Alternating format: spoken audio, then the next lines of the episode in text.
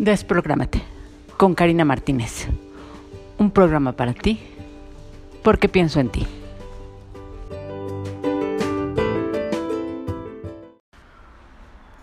Hola, ¿cómo estás? Buenas días, tardes, a la hora que lo estés escuchando, buenas noches. Este, este es mi segundo episodio y es muy interesante. Bueno, en primeras te quiero comentar un poquito más sobre mí. Soy, como te digo, Karina Martínez. Soy coach espiritual. Tengo una página en, en Facebook llamada coach, Coaching Espiritual KM. También en Instagram, igual, con el mismo nombre. Este, próximamente la tendré en TikTok. Em, eh, doy sesiones en línea, uno a uno. Estas sesiones eh, a uno diferentes técnicas que den un conocimiento afortunadamente. Yo soy coaching espiritual, también máster transgeneracional, eh, máster en meditación, lectora de registros akáshicos. Eh, estoy estudiando otras técnicas que también pienso aplicar para nuestro crecimiento, nuestro desarrollo. Así que si te interesa, únete a mi grupo, ahí tendrás más información al respecto. Vivo en la Ciudad de México, eh, soy ama de casa y terapeuta. Yo no me gusta mucho usar este nombre de terapeuta, pero doy sesiones y eh, pues así se le conoce. Pero a esto me dedico en este presente. Eh, y me encanta, me encanta ayudar. También quiero aunar este episodio y dedicárselo totalmente a los niños, que ya se acerca su fecha especial, el Día del Niño, y hoy vamos a ver precisamente un tema muy relacionado a la niñez que son los primeros siete años de la infancia, eh, donde se programa esta, este episodio. Muy bien, pues comenzamos. Muchas gracias.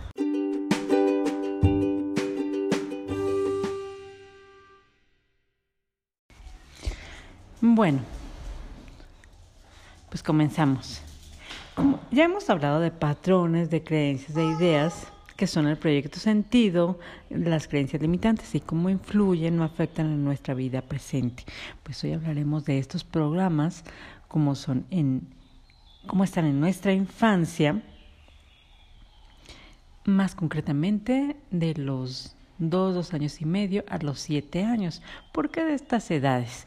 Mira, de los dos a dos años y medio es porque el proyecto sentido influye hasta esta edad y hasta los siete años. ¿Por qué? Porque es la que se considera la primera infancia, que es donde se forman estructuras mentales y la, personalidad y el carácter.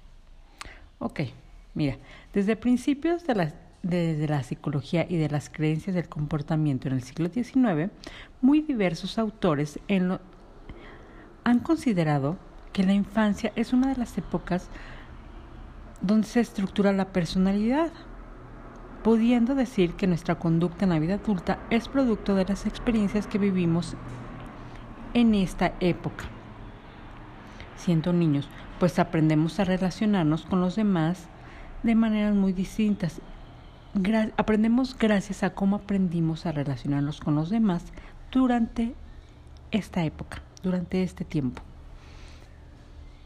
Y esto se debe a diferentes factores o experiencias. Y estos factores o experiencias son de índole positiva o negativa. Es decir, estos afectan la percepción acerca del mundo y de nosotros mismos. Hay percepciones que ocurren en esta época que marcan este comportamiento negativamente y se llaman heridas de la infancia y son cinco, pero de esto te hablaré en el siguiente episodio es muy extenso y es muy importante que tú vayas ubicando cuál o cuáles son tus heridas, aceptarlas e irlas trabajando para que, como ya te dije, vayas viviendo en mayor libertad, tranquilidad, vayas integrándolas, trabajándolas, vayas desprogramando, etcétera. Pero hoy veremos la programación que un niño o un bebé recibe a partir de esta edad que ya te comenté.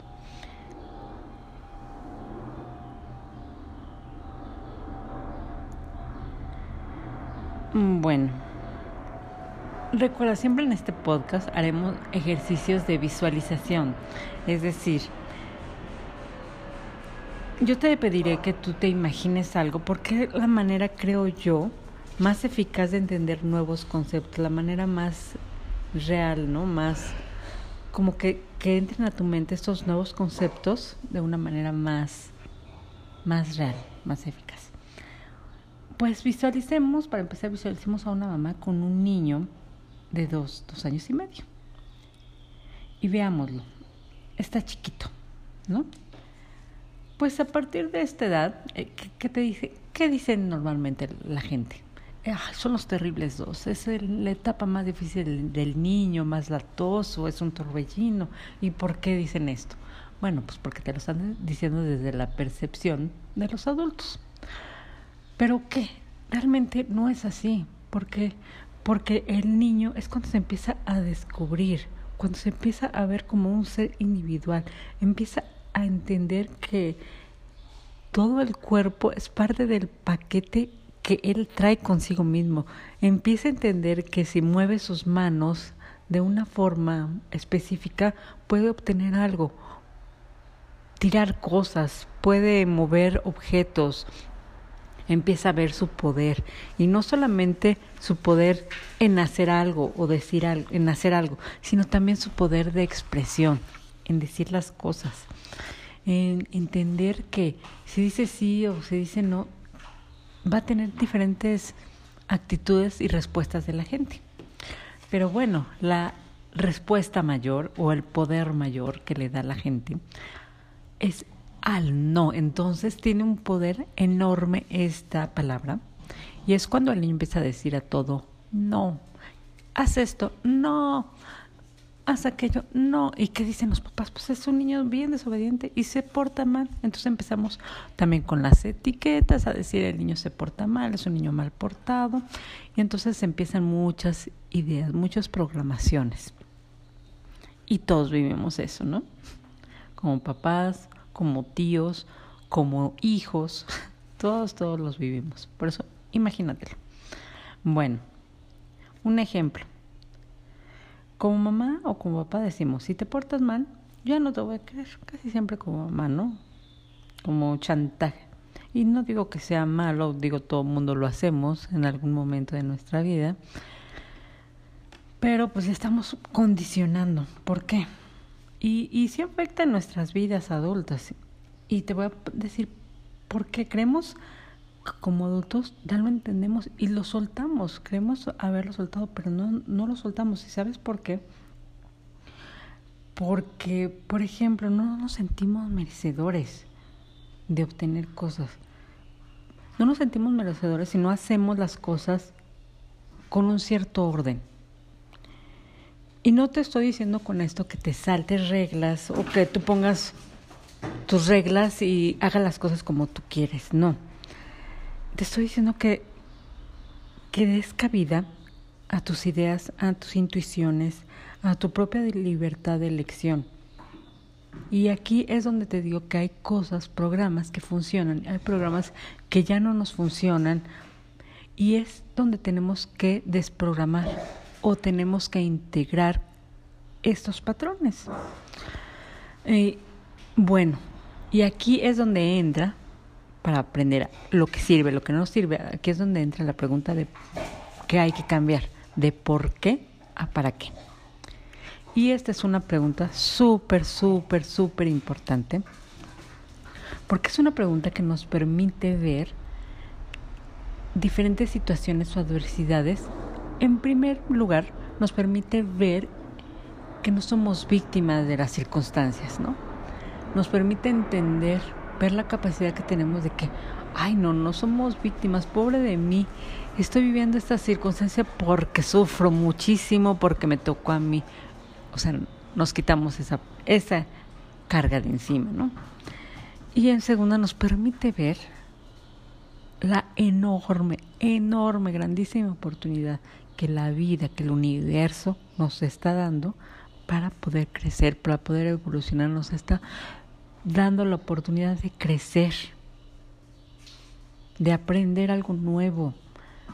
Entonces, si tú cambias la pregunta ante una situación que no te gusta, por ejemplo, ¿por qué reprobé un examen ya como jovencito, ¿no? O el título. ¿Por qué reprobé el examen de titulación? Bueno, ¿para qué no lo pasé? Cambias totalmente la pregunta. La estás personalizando. ¿Para qué no lo pasé? Ah, pues porque a lo mejor no estudié bien. Porque a lo mejor tengo que poner más atención. Porque a lo mejor tengo que hacer esto. Y bueno, ese es el principio para que tú aprendas a observar dónde están en ti estos programas, a ver si te funcionan, si no te funcionan.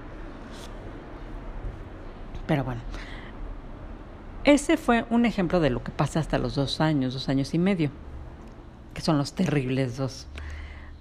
De los tres a los siete años, tres, cuatro a los siete años, que es en la edad escolar, es un, se forman unas creencias que vaya la redundancia, en la edad escolar, donde el niño recibe información no solo de los padres o de su entorno más cercano, sino también ya comienza a recibir información de otros adultos, de jóvenes, de medios informativos, que son la televisión, películas, el internet, videojuegos y más, a lo mejor más. Yo no sé de todo. Por ejemplo, un maestro te dice o nos dice, si no estudias no vas a lograr nada en esta vida. ¿Y crees? Lo, haces un patrón con, condicionante. ¿Por qué? Porque te enseñaron a hacer las cosas para obtener un beneficio. ¿Y cuántos jóvenes en edad temprana que acaban de terminar sus carreras sienten que, o que están en esa edad más bien, sienten que sin que si no tienen eh, cientos de idiomas, que si no tienen especialidades, no van a lograr nada. Cuando ahí no está la respuesta, la respuesta está en la actitud que están tomando ante la vida, a lo mejor. Eh, la respuesta está en, en muchos otros factores, no nada más está ahí. Como te dije, es el 95, como te dije en el podcast pasado, en el episodio pasado, es el 95, en el 95% en lo que hay que enfocarnos, cuando nos enfocamos nada más en el 5%, ¿qué es lo que sí vemos? Que en este caso sería el 5% en lo que enfocamos que sí estudiamos, que sí vemos, cuando el 95% lo estamos descuidando. Y hay que mentalizarnos diferentes, hay que poner más énfasis en ese 95% que es más. No vamos a obtener lo mismo trabajando en lo mínimo. Esos son unos ejemplos muy a grandes rasgos. Yo creo que tú tienes infinidad de, ejemplos que podemos, en mi grupo de Facebook, en, en Desprogramate Podcast, ahí, podemos poner mil ejemplos, ¿no? De, de los que tú me quieras decir, oye, yo, yo, me, yo recuerdo esto que me dijeron mis papás y ahorita sí me funciona, ahorita no me funciona, ya lo integré así a mi vida, o cómo me sugieres tú que yo lo puedo integrar, no sé, una retroalimentación, una, una duda que me quieras hacer, preguntar, con muchísimo gusto. Yo también te quiero hacer una gran, gran recomendación. Aquí, por ejemplo, yo tengo un cuaderno que me recomendó también un, un amigo coach, este, que me dijo, mira, pon aquí la programación que tienes y haz una lista, haz una lista. Y ahora cambia la pregunta de por qué a para qué. ¿Para qué lo viviste? Porque lo viví para algo. Yo lo viví para algo. Ahora transforma. Y ahora ve si te sirve para este presente. Ve si no te sirve. Y repítelo. Hazlo como planita de, niño chiquito. ¿Por qué como plana? Porque también el cerebro, tantos años yo viví con esta idea, que ahorita creo que hay que programar al cerebro un montón de veces y sí sirve porque yo lo hice, hice una plana larga, larga y se metieron muchas ideas nuevas a mi mente, ideas que ya me han transformado, que me hayan ayudado, que me han cambiado y yo te comparto ese tip. Puedes hacerlo también en tu celular. Este, no a fuerzas en un cuaderno y digo, es, una terapia totalmente conocida, es una terapia psicológica, eh, escritura terapéutica se llama y te ayuda muchísimo, te ayuda muchísimo. Y pues yo te comparto ese tip con muchísimo amor para tu crecimiento, para tu desarrollo y pues pues aquí estamos, cualquier duda, te espero en mi grupo, ahí estamos, nos estamos comunicando y en el siguiente episodio nos escuchamos la próxima semana. Muchísimas gracias por oírnos y nada más. Bye.